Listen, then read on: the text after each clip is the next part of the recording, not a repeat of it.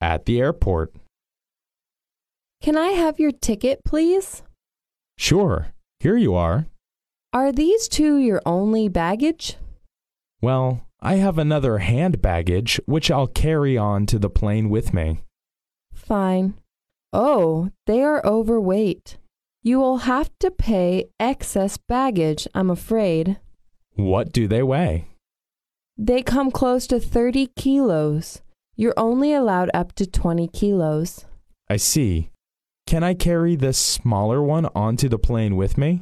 Unfortunately, sir, you're only allowed to take one piece of hand baggage with you.